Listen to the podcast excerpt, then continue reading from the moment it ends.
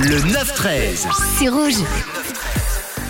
Et aujourd'hui, on ce jeudi 22 décembre, je vous propose de découvrir l'origine de l'expression très courante en français, avoir du pain sur la planche. Vous avez sûrement déjà entendu cette expression, cette expression qui signifie avoir beaucoup de travail, mais savez-vous euh, d'où elle vient? Eh bien, selon la tradition, cette expression remonte au 18, 19e siècle, pardon, lorsque les paysans se nourrissaient essentiellement de pain pour affronter l'hiver. Ils devaient donc avoir une grande quantité de pain en réserve et pour le conserver, ils le posaient, ils le posaient sur une planche en bois. Ainsi, avoir du pain sur la planche, c'est avoir de quoi manger pour un beau moment. Mais il y a également une autre explication, une deuxième explication possible. Au 19e siècle, toujours, les juges accordaient des rations de pain aux, criminels condamnés à de longues peines. Ainsi, avoir du pain sur la planche annonçait avoir un avenir pénible, comme lorsqu'on a trop de travail. Bref, quoi qu'il en soit, avoir du pain sur la planche est une expression qui signifie avoir beaucoup de travail